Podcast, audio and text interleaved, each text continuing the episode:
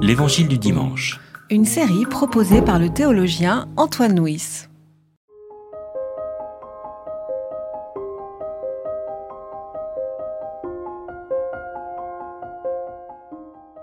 Mais je vous dis, à vous qui écoutez, aimez vos ennemis, faites du bien à ceux qui vous détestent, bénissez ceux qui vous maudissent, priez pour ceux qui vous injurient.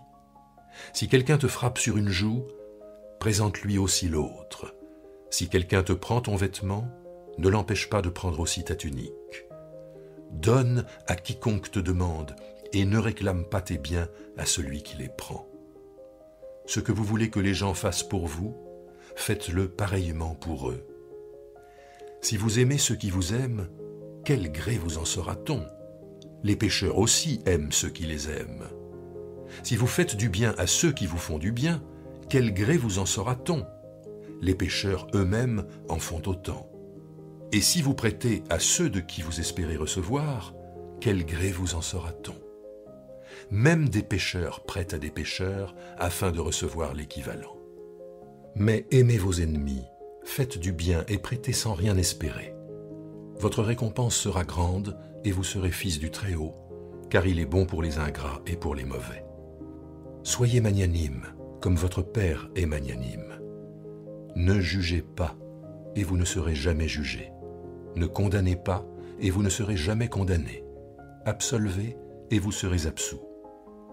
Donnez, et l'on vous donnera on versera dans la grande poche de votre vêtement une bonne mesure, serrée, secouée et débordante, car c'est avec la mesure à laquelle vous mesurez qu'on mesurera pour vous en retour. Alors ce texte-là euh, développe ce qu'on peut appeler l'éthique de la non-violence.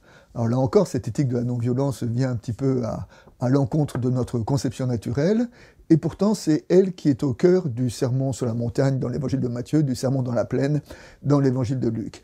À propos de cette éthique de la non-violence, euh, Martin Luther King, qui a été un des apôtres de cette non-violence, a dit C'est la non-violence, c'est sur la non-violence que nous serons jugés.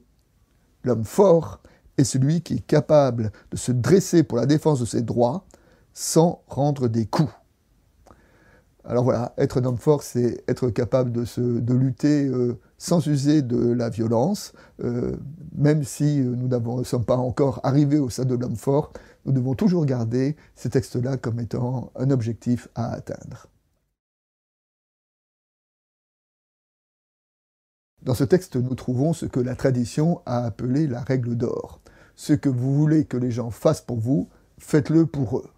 Nous trouvons cette règle dans de nombreuses autres euh, traditions religieuses et écoles de sagesse, si bien que c'est une des bases sur lesquelles euh, l'éthique de l'Évangile peut rentrer en, dialogue avec d'autres traditions.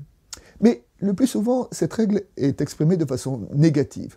Ne fais pas à autrui ce que tu ne veux pas qu'il te fasse.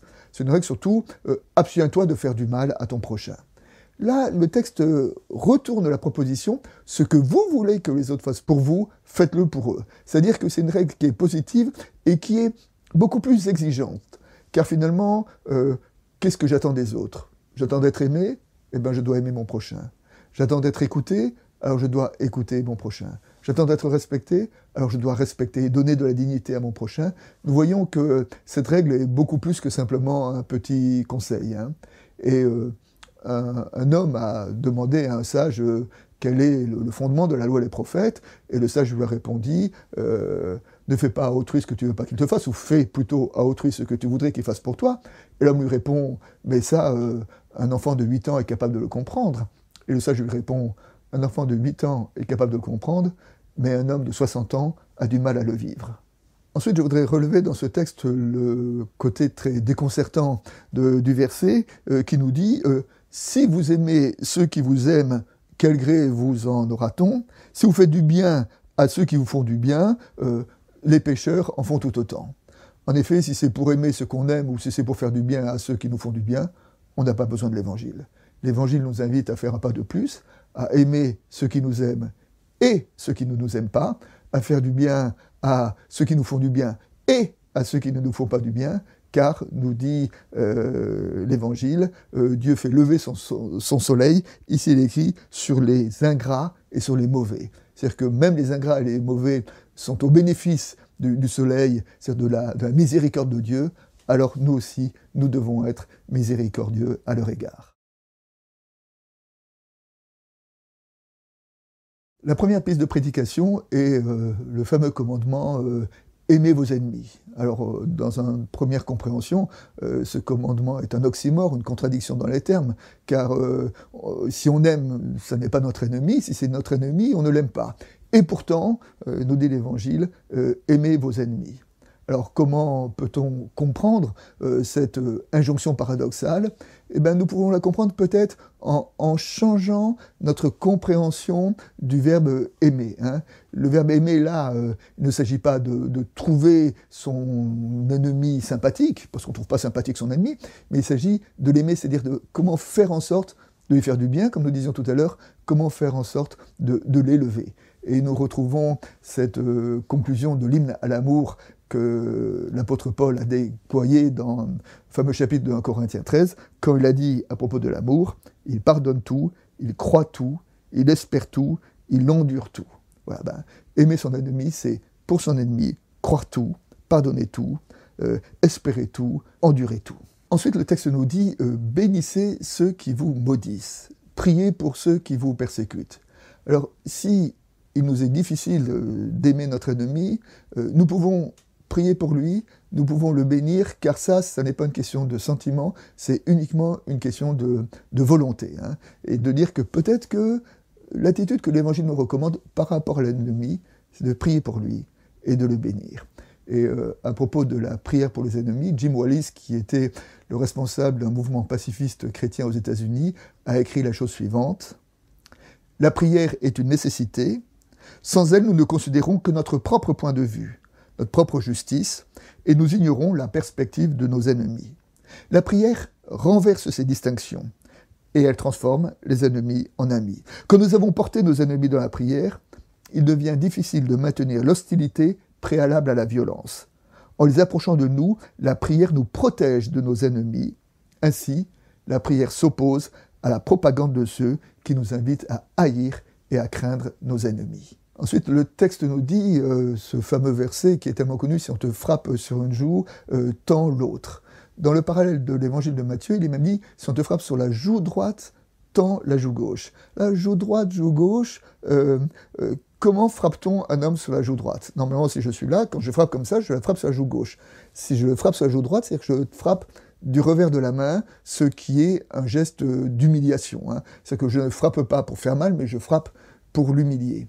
Et quand le texte dit, alors tends la joue gauche, c'est-à-dire refuse euh, l'humiliation d'être frappé par le revers de la main et, et, met ton, ton, ennemi en face, en responsabilité de euh, sa propre attitude.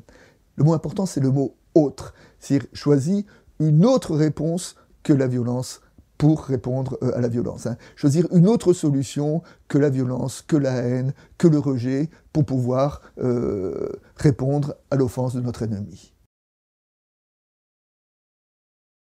J'ai commencé cette euh, méditation à propos de, en citant Martin Luther King, et je voudrais la terminer par une illustration, par une autre citation de Martin Luther King, qui a dit Pour ma part, je suis heureux que Jésus n'ait pas dit Ayez de la sympathie pour vos ennemis parce qu'il y a des personnes pour lesquelles j'ai du mal à avoir de la sympathie.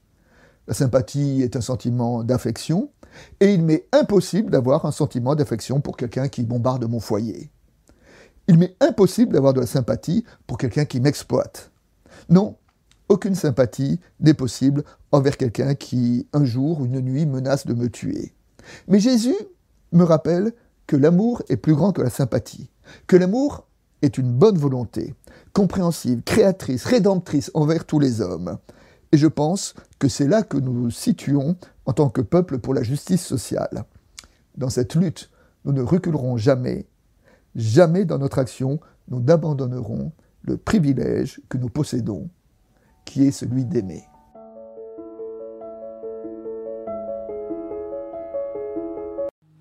C'était l'Évangile du dimanche. Une série de regards protestants enregistré par Antoine Nuis. Voix off, Dominique Fano-Renaudin.